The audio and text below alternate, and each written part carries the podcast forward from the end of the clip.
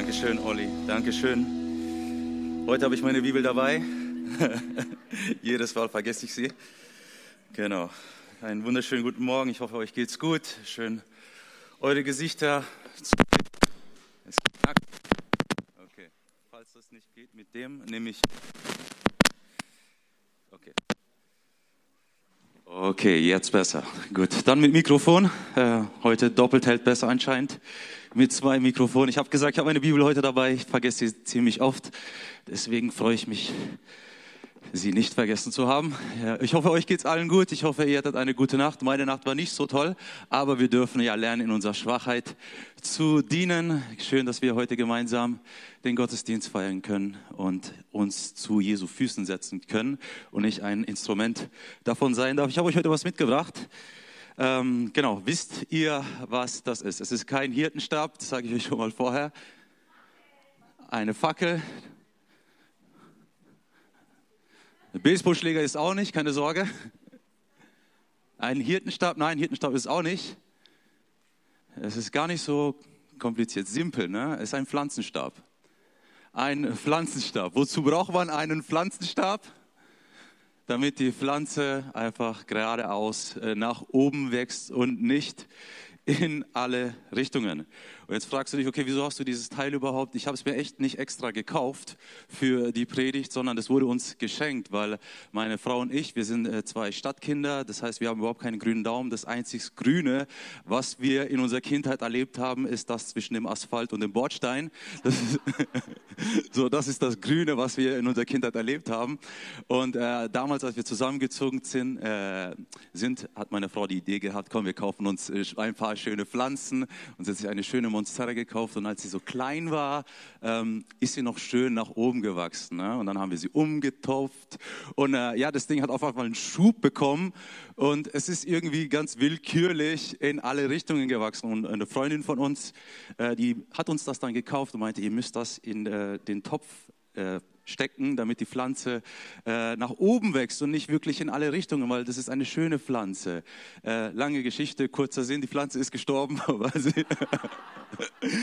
Ihr seht, das Ding ist immer noch neu. Also falls es jemand braucht, dann äh, kommt gerne zu mir. Ich schenke es euch gerne. Es liegt bei uns einfach nur zu Hause rum. Ähm, genau. Ähm, ja, die Pflanze ist gestorben, weil äh, es willkürlich vor sich hingewachsen ist. Und das ist auch so ein bisschen der Titel, den ich heute uns mitgebracht habe, damit wir uns das merken. Ähm, ist es auf Englisch, klingt es immer besser. Ähm, Nachfolge bei Design or Default. Oder auf Deutsch wäre es dann so, ich, folge ich einem Design oder folge ich der Willkür? Der Stab hat eine sehr, ein sehr simples Design. Es ist ein Stock, nichts äh, Tolles, keine großartiges Designgedanke dahinter, aber die Funktion dahinter ist wichtig. Ne? Es stützt die Pflanze, damit sie nicht willkürlich wächst. Okay? Deswegen der Titel von heute, Nachfolge bei Design und not by default. Oder auf Deutsch, bei Design und nicht nach Willkür. Und die Bibel, unser schönes, lebendiges Wort Gottes, was wir haben, die benutzt sehr oft das Bild von Pflanzen oder Bilder aus der Natur, um eben die geistliche Stellung des Menschen äh, oder den geistlichen Wachstum des Menschen eben vor Gott zu beschreiben. Man denke dabei an ganz viele Psalmen, die eben davon berichten, dass die, die an den Bächen des Herrn gepflanzt sind. Also die Bibel benutzt sehr oft dieses, diese Bilder aus der Natur des Gepflanztsein, dass wir Menschen eben wie Pflanzen oder Bäume sind, um genau zu sein, ähm, um eben dieses geistliche Wachstum des Menschen darzustellen oder die Stellung des Menschen vor Gott. Und in diesem Jahr haben wir ja gesagt, wir möchten uns fokussieren ganz stark auf Jesus. Wir möchten zu Jesu Füßen sein und wir möchten unseren Fokus das komplette Jahr über nicht auf Menschen, nicht auf Systeme, sondern auf Jesus Christus selbst legen. Und ich hoffe, ihr seid auch mit dabei, ja, bei diesem Jahr, dass wir uns auf Jesus fokussieren, dass unser Fokus Jesus Christus selbst ist. Und der Fokus Jesus Christus selbst, der geht einher. Du kannst nicht äh, Jesus ohne Nachfolge denken.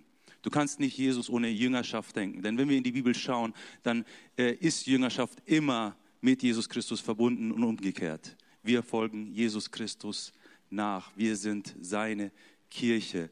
Und die Bibel definiert eben Jüngerschaft auf drei Arten. Und wenn du schon länger in der Kirche unterwegs bist, dann schalte nicht ab, das hast du wahrscheinlich schon mal gehört, aber ich versuche das ein bisschen heute in einen neuen Rahmen zu stecken. Also es gibt diese drei Arten von Jüngerschaftsdefinitionen in der Bibel. Und das erste ist der Zuhörer. Und ich habe euch hinten dran so ein bisschen äh, meine eigene Interpretation dahinter geschrieben. Der Zuhörer ist eben so ein wissenschaftlicher Beobachter. Ne? Er ist selbst nicht im Geschehen. Er geht abseits und beobachtet etwas von außen und zieht dann seine Schlüsse. Es tangiert ihn nicht, das, was gesagt wird. Es ist ein wissenschaftlicher Beobachter, der Zuhörer. Ja? Und dann gibt es denjenigen, der eben ein Zustimmer ist, aber er sieht Jesus eher als einen moralischen Therapeuten. Er nimmt das an, was ihm gerade gut tut und das, was ihm nicht gut tut, das äh, stoßt er von sich weg, weil ein Therapeut tut mir gut. Es geht eher primär um mich. Jesus ist mein moralischer Therapeut. Das, was ich gerade in diesem Moment brauche. Deswegen Zustimmer Jesus, der stimmt mir zu und nicht umgekehrt. Und dann gibt es eben den hingegebenen Nachfolger. Das kennen wir alle, wenn wir schon länger mit Jesus unterwegs sind und in der Kirche sind. Die Hörer und Täter des Wortes. Und jetzt denkst du dir, okay, das habe ich bestimmt schon mal gehört, Hörer und Täter des Wortes, alles nichts Neues. Und deswegen dachte ich mir, hey, ich packe dieses Bild mal in einen neuen Rahmen. Und wisst, wisst ihr, was passiert, wenn man Bilder in einen neuen Rahmen steckt? Äh, das Bild irgendwie erscheint in einem neuen Licht. Und deswegen äh, vielleicht ein bisschen ungewöhnlicher Rahmen, den ich euch heute mitgebracht habe. Ich möchte euch die hingegebene Nachfolge ein bisschen näher bringen anhand eines Beispieles, was ich gerade so ein bisschen selbst auch mache, anhand des Fitnessstudios. Okay, seid ihr mit dabei? Okay, lass uns aber kurz vorher beten, weil ähm, ja, ich brauche Jesus. Und das Kind auch. Jesus, wir kommen vor dir, weil äh, wir brauchen dich. Wir brauchen dich äh, bei dem, was wir sagen werden. Wir brauchen dich bei ähm, dem, was zugehört wird. Wir brauchen dich wirklich, damit du unsere Ohren öffnest, damit du unsere Herzen öffnest, damit du unsere Gedanken öffnest, damit du wirklich in unser Leben sprechen kannst. Wir möchten uns wirklich auf dich fokussieren, möchten auf dich hören. Und deswegen möchten wir dir sagen, Heiliger Vater, Heiliger Geist, wirke du in dieser Zeit, wie du jetzt schon gewirkt hast. Wir danken dir, dass du treu bist, so wie wir auch gehört haben und gesungen haben. Und wir vertrauen auf dich. Und wenn du mit mir einverstanden bist, dann sag Amen. Amen. Genau. Neues Jahr, neues Glück. Wie viele von euch haben sich im Fitnessstudio angemeldet? Okay, einer. Okay, sehr gut. Einer. Wie viele haben sich mal vor langer Zeit im Neujahr im Fitnessstudio angemeldet? Okay, auch nicht. Oh, ein paar Leute, okay, ein paar Leute, okay. Ihr seid sehr realistisch, oder? Ihr seid Naturmenschen. ihr geht lieber in den Wald. Kann ja auch alles sein. Ähm, genau. Äh, so ein Fitnessstudio, eine Anmeldung äh, ist ja erstmal, was dich primär was kostet. Ne? Du gehst ja hin, Außer es gibt so einen Aktionsmonat, dass du drei Monate kostenlos trainieren kannst, aber das ist eine andere Geschichte. Also du gehst ins Fitnessstudio, du überwindest dich, äh, stehst an diesem Tresen und äh, gibst deine Daten ein. Und das Erste, was passiert, Konto wird abgezogen. Es kostet dich was, aber diese Kosten, das macht noch lange keinen Sportler aus dir, oder? Ist klar, ne? Also dann, dann kaufst du dir wahrscheinlich äh, Kleidung, falls du noch keine zu Hause hast, steckst dich in die Kleidung. Und die Kleidung an sich macht dich auch nicht zur Sportskanone. Ne? Richtig, ne? Alleine in Kleidung zu stecken, macht uns nicht zur Sportskanone. Wenn ich ins Fitnessstudio fahre und anwesend bin, ne, aber nichts tue, dann äh, äh, macht das auch keine Sportskanone aus mir. Ne? Vielleicht fängst du dann an, die Leute zu beobachten und da ist vielleicht der erste Punkt für uns. Ähm, wenn wir irgendwo hingehen, ne, dann kann es unter Umständen vorkommen und lass mich dieses Bild ein bisschen, äh, die Brücke schlagen zur Kirche. Wenn ich in die Kirche gehe, Ne? Und ich sehe unterschiedliche Menschen, die stehen auf unterschiedlichen Levels. Genauso wie im Fitnessstudio. Du hast vielleicht jemand, der äh, aus einer Verletzung kommt und ins Fitnessstudio geht wegen einer Reha. Ne? Und er muss seine Übungen ganz langsam machen. Er macht sie anders, als du sie gerade brauchst. Oder du hast einen Neuling, der überhaupt keine Ahnung hat, was er tut und läuft ein bisschen verwirrt durch die Gegend und braucht erstmal ein bisschen Orientierung. Dann hast du den ein bisschen äh, fortgeschrittenen Menschen, der macht ein paar Übungen gut, ein paar Übungen katastrophal, verletzt sich, muss dann wieder irgendwie äh, äh, Tabletten schlucken oder sonst was. Und dann hast du eben den, den, den, den erfahrenen Profi und den Trainer. Und wir dürfen eben nicht den Fehler machen, dass wenn wir irgendwo hingehen, dass wir anhand der Menschen, die wir sehen, Schlüsse ziehen, ob das Fitnessstudio gut ist oder nicht. Weil der Mensch ist auf einem unterschiedlichen Level. Ne? Also der, der, der, der Schluss, den wir vielleicht ziehen, wenn wir beispielsweise in die Kirche gehen und sagen, das sind ja alles Heuchler. Ähm, ja, Menschen sind auf unterschiedlichen Levels. Das sollten wir erstmal berücksichtigen, weil es geht gar nicht darum, was Menschen von sich geben, sondern äh, wohin, was sie gerade tun und ob sie etwas auf dem Weg sind, eben zu trainieren. Ob sie sich an die Geräte wagen. Ja? Das Entscheidende ist eben, ich ganz persönlich nehme ich eine Herausforderung an und mache ich mich auf den Weg und gehe ich an das Gerät. Und wenn ich an das Gerät gehe, bin ich so demütig und lasse ich mir von einem Trainer zeigen, wie die Übung auszuführen ist, ohne dass ich mich verletze, ohne dass ich mir die Schulter auskugel oder sonst was.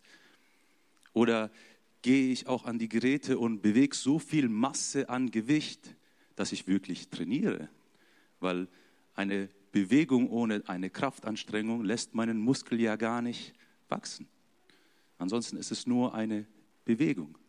Wir wissen ja, man geht ja ins Fitnessstudio, damit der Muskel anfängt zu wachsen. Und man braucht eine Herausforderung, um eben diesen Muskel wachsen zu lassen. Und zu guter Letzt ist ja auch noch, äh, ist ja auch noch sehr wichtig, dass nicht das, was im Fitnessstudio passiert, sondern auch das, was zu Hause passiert.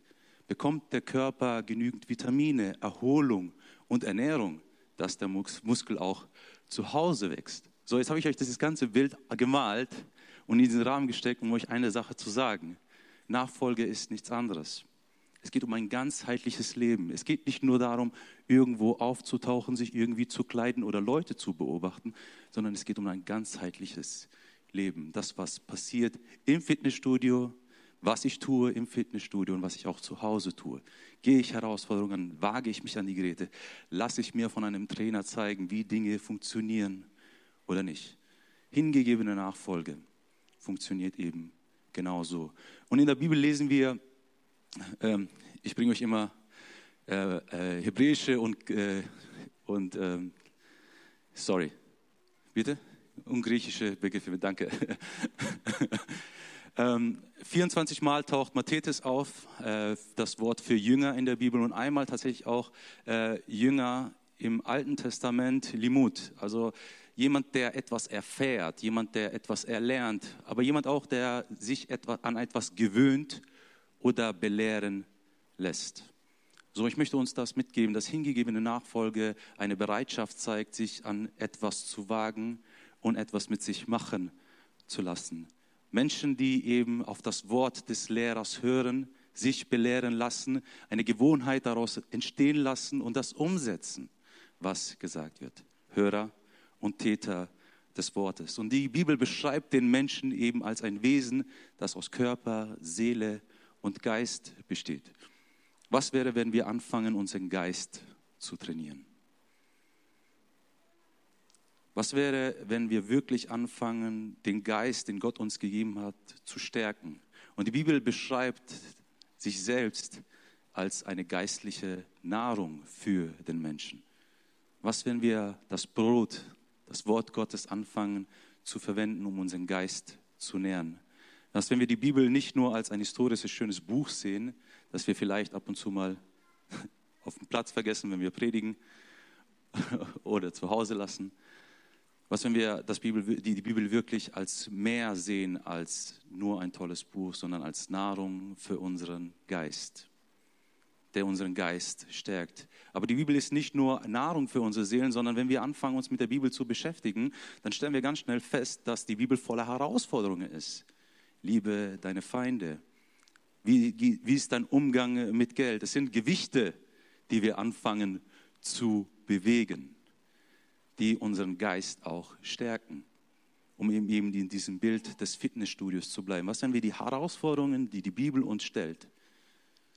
annehmen und versuchen, unseren Geist zu stärken und Wachstum zu bekommen. Und sie ermutigt uns auch, die Bibel, das Ganze nicht alleine zu tun. Die Bibel ermutigt uns, einen Trainingspartner mit ins Boot zu holen, aber dazu später mehr. Liebe Kirche, ich möchte uns wirklich die Frage stellen, was wäre, wenn das, was wir in der Bibel lesen, Realität wird in unserer Kirche? Was wäre, wenn das, was wir in der Bibel lesen, Tag für Tag, wirklich Realität wird in unserer Kirche und nicht etwas, was wir vielleicht versuchen irgendwie wegzudenken. Das wäre, glaube ich, Nachfolge bei Design und nicht bei Default. Was wäre, wenn wir Markus 16 neu entdecken? Und ich habe euch diesen Bibelvers mitgebracht. Diese Zeichen aber werden die begleiten, die gläubig geworden sind. In meinem Namen werden sie Dämonen austreiben. Sie werden in neuen Sprachen reden. Sie werden Kranke die Hände auflegen und sie werden gesund werden.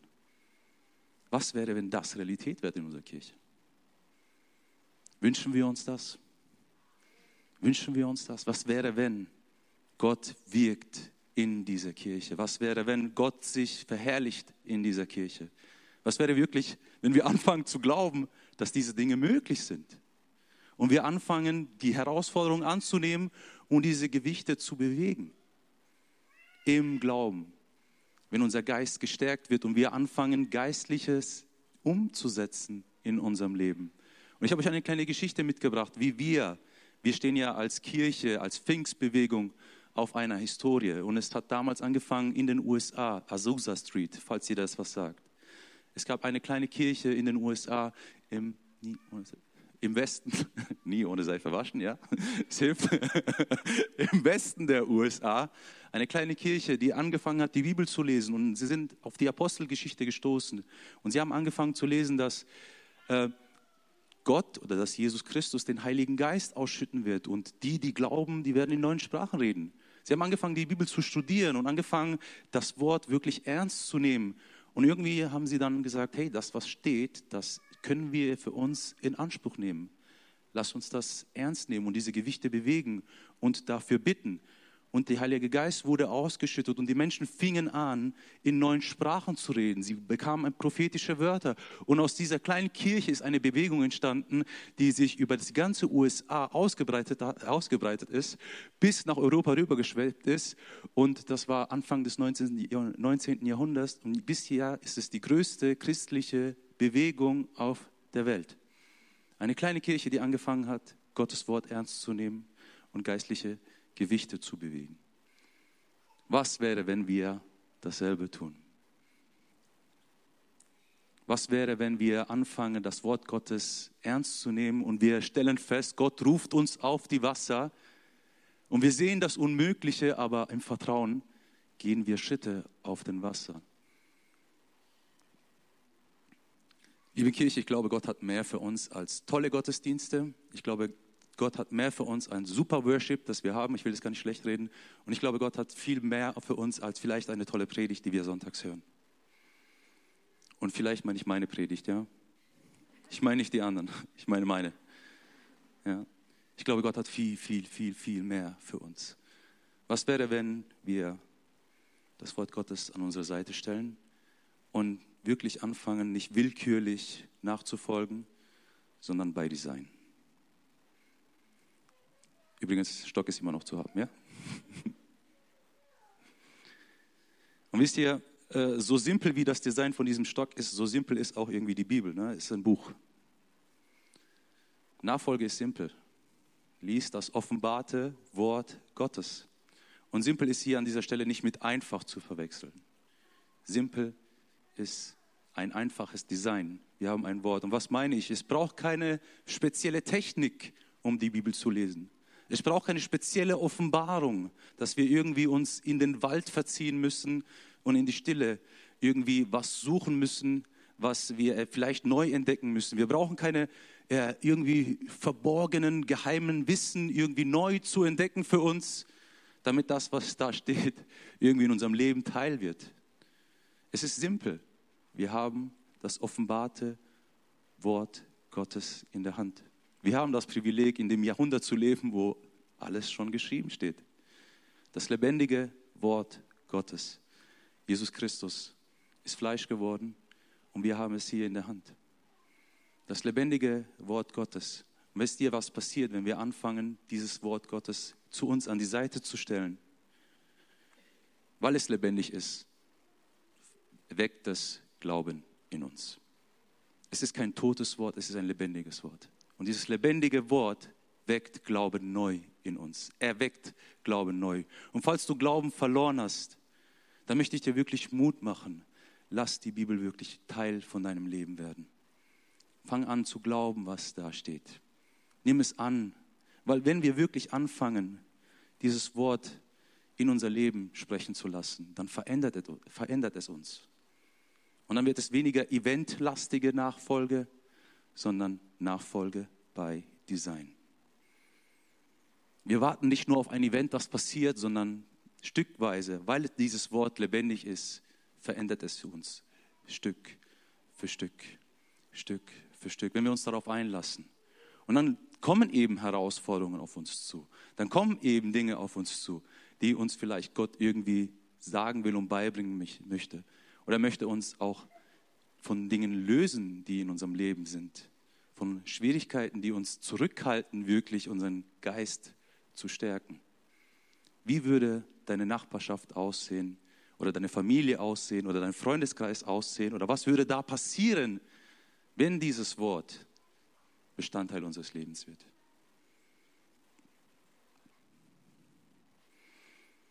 Wisst ihr, wenn wir aber anfangen, solche Dinge zu tun, Jesus nachzufolgen und wir lesen solche Dinge, wie ich euch gerade vorgelesen habe, in meinem Namen werden sie Dämonen austreiben, in meinem Namen werden sie Hände auflegen und Menschen werden gesund werden, dann kann es unter Umständen vorkommen, dass unser geistliches Sein und unser menschliches Sein in einen Konflikt kommen.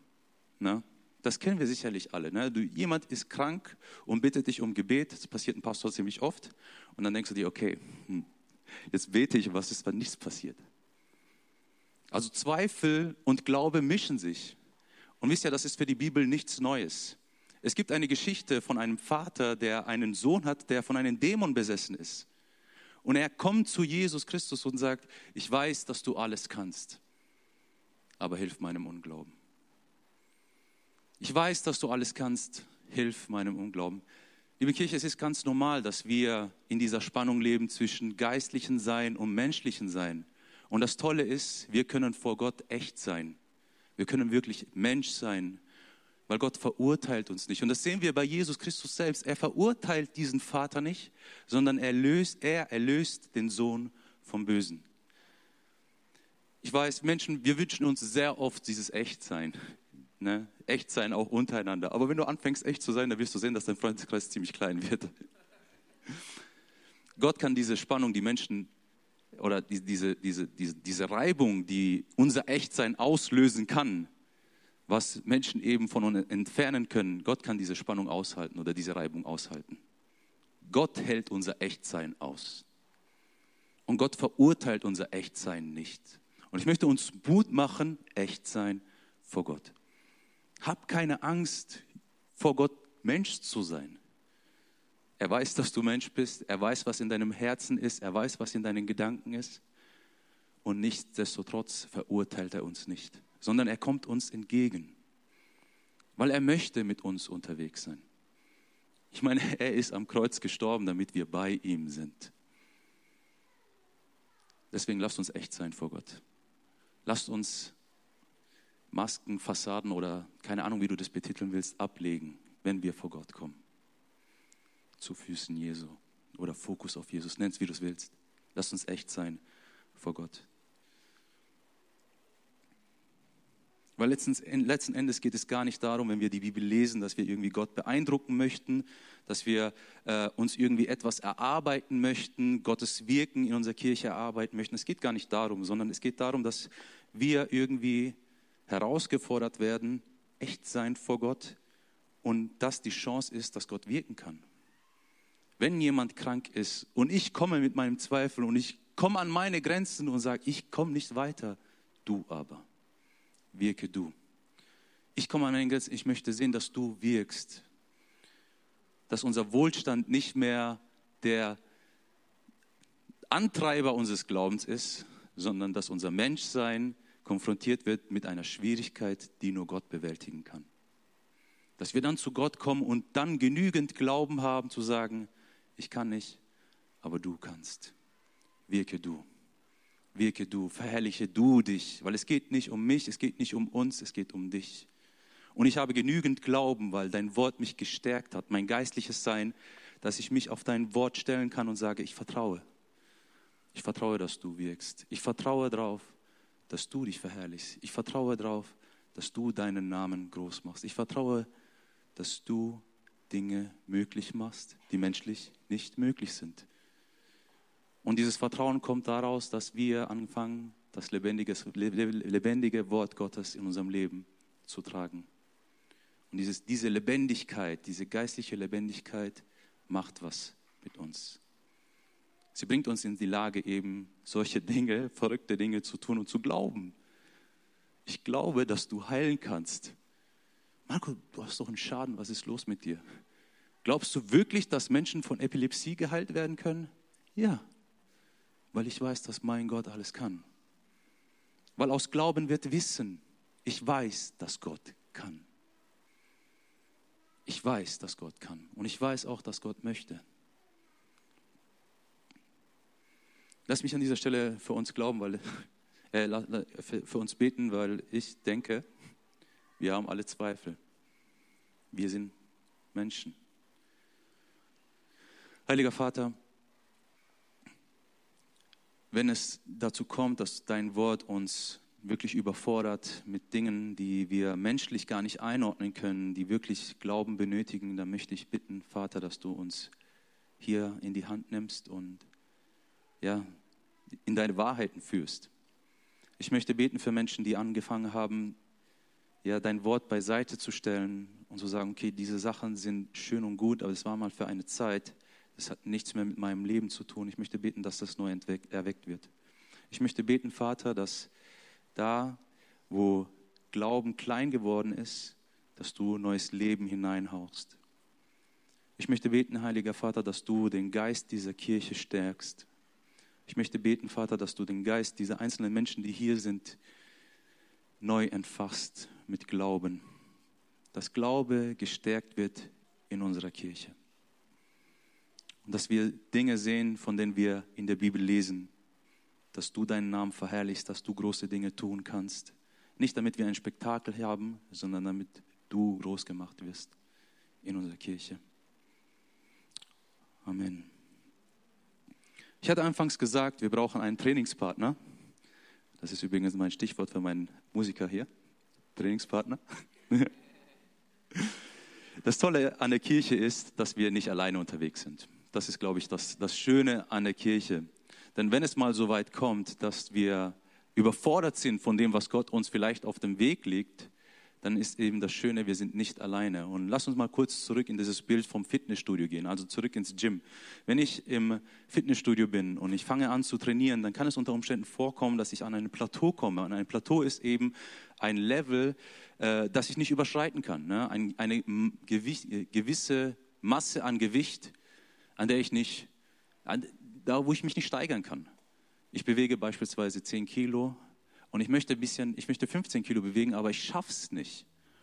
Ne? Oder du bist ganz am Anfang von deinem Training und allein, dass du diese Gewichte siehst, diese 10 Kilo, ist irgendwie Respekt oder Angst einflößend. Und der Trainingspartner kommt eben hier ins Spiel, wie mein Trainingspartner hier. Ne? Zusammen, allein, dass jemand hinter mir steht, während ich eine Ausführung mache, gibt mir das Zuversicht. Er signalisiert mir, ich bin da du bist nicht alleine. Und wenn du es versuchst und du vielleicht abknickst, dann greife ich ein und du verletzt dich nicht. Ja, wie schön ist dieses Bild, ne? Mein Trainingspartner. Und jetzt möchte ich mich an dich wenden, wenn du schon länger mit Jesus unterwegs bist und du bist ein erfahrener Trainer, dann schau dich mal ein bisschen um in die Kirche. Da findest du bestimmt einen Neuling oder jemand, der vielleicht Dinge so halbwegs gut macht. Wie sieht es aus, wenn du sein Trainingspartner wirst und jemand hilft, im Glauben zu wachsen? Wie würde die Kirche aussehen? Und du, wenn du neu bist und du planlos irgendwie in der Kirche unterwegs bist, wie würde dein geistliches, der geistliche Wachstum aussehen, wenn du dir einen erfahrenen Trainingspartner suchst, der dir zeigt, wie man geistlich Dinge umsetzen kann? Hey, das ist auch Nachfolge bei Design und not bei Default. Nicht willkürlich, sondern gewollte Nachfolge. Ich weiß, 2023, wir wollen immer tolle Sachen, neue Sachen. Manche Dinge bleiben eben old but gold. Old but gold. Alt, aber Gold wert. Lass uns nicht alleine unterwegs sein, sondern lass uns als Trainingspartner uns gegenseitig stützen. Und wenn du schon länger unterwegs bist, dann ist es eine tolle Herausforderung, Dinge umzusetzen, die du selbst schon gelernt hast und jemand beizubringen, weil du lernst auch dabei. Und wenn du ganz neu am Glauben bist, dann ist es eine super Herausforderung, eine super Gelegenheit, nicht willkürlich irgendwie vor dich hinzuwachsen, sondern in eine gute, gesunde Richtung. Weil du kannst die, die Fehler vermeiden, die jemand anders schon vor dir getan hat.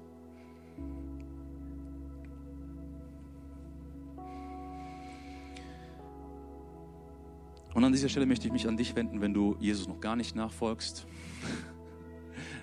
und dir sagen, warum das wichtig ist. Jesus nachfolgen ist insofern wichtig, weil er Frieden zwischen Mensch und Gott gemacht hat. Wenn du dich umschaust in den Medien oder sonst was, was für eine Haltung hat die Menschheit gegenüber Gott? Diesen Hass, den du immer wieder sehen und feststellen kannst, wenn das Thema Jesus Christus oder Gott in der Gesellschaft vorkommt. Irgendwie diese, diese, diese, diese, diese ja, die, die Abversität ist ein Scheißwort, sorry. diese, negative Haltung gegenüber Gott und Jesus Christus, das, was du in der Welt siehst, dieses Kriegsbeil, was Menschheit und Gott irgendwie, das in der, in der Gesellschaft sichtbar wird, dieses Kriegsbeil ist in Jesus Christus begraben worden. In Jesus Christus ist die Versöhnung zwischen Mensch und Gott. Gott möchte sich mit dir versöhnen. Und er ist sogar so weit gegangen, dass er seinen einzigen geliebten Sohn gegeben hat, damit wir mit ihm Gemeinschaft haben können. Und diese Gemeinschaft endet nicht hier auf Erden, sondern hat einen ewigen Ausgang. Gott möchte Frieden mit dir schließen. Und er möchte anfangen, in dein Leben in Beziehung zu treten. Und in dieser Beziehung wünscht er sich, dass du ihm nachfolgst und nicht willkürlich irgendwie hinwächst. Denk an meine Monstera, die anfangs schön geblüht ist und dann gestorben.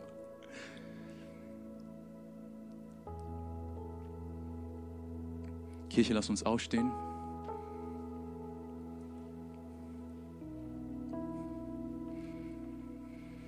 Und lass uns eins werden vor Gott und äh, für Menschen beten, die gerade davor sind, sich für Jesus zu entscheiden äh, oder anfangen wollen, ihm nachzufolgen. Und wenn du diese Entscheidung getroffen hast, dann sind wir wirklich glücklich, wenn wir später nach dem Gottesdienst für dich beten können, wenn du Heilung brauchst oder sonst was. Für die Beter, hab Mut, hab Glauben zu beten. Aber wenn du Fragen hast und Dinge noch unklar sind, dann nehmen wir uns wirklich auch gerne Zeit, um mit dir zu sprechen. Aber als Kirche lass uns beten für Menschen, die Jesus noch nicht nachfolgen, die Jesus, seine Güte, seine Gnade noch nicht erfahren haben. Heiliger Vater, wir kommen vor dir und wir bitten dich um Gunst, um Gnade für Menschen, die dir noch nicht nachfolgen. Möchte, wir möchten beten, Vater, dass du Menschenherzen bewegst und berührst. Wir möchten beten, dass dein Kreuz nicht spurlos an diesen Menschen vorbeigeht, sondern sie mit dir versöhnt, Heiliger Vater. Und wir möchten auch beten für uns als Kirche. Herr, wir brauchen dich. Herr, ich möchte beten für Menschen, die ähm, ja, die Bibel noch nicht oder wie, mal, mal, mal wieder auf die Seite geschoben haben. Möchten beten, dass das wirklich Bestandteil unseres Lebens wird. Heiliger Vater, wirke du, wie nur du kannst. Verherrliche du dich, wie nur du kannst. Und Heiliger Vater, ich möchte beten, dass, ja, dass du deinen Namen verherrlichst, dass du dich groß machst in dieser Kirche und dass Menschen angezogen werden von dir, von deinem Kreuz und der Versöhnung, die wir in dir haben. Amen.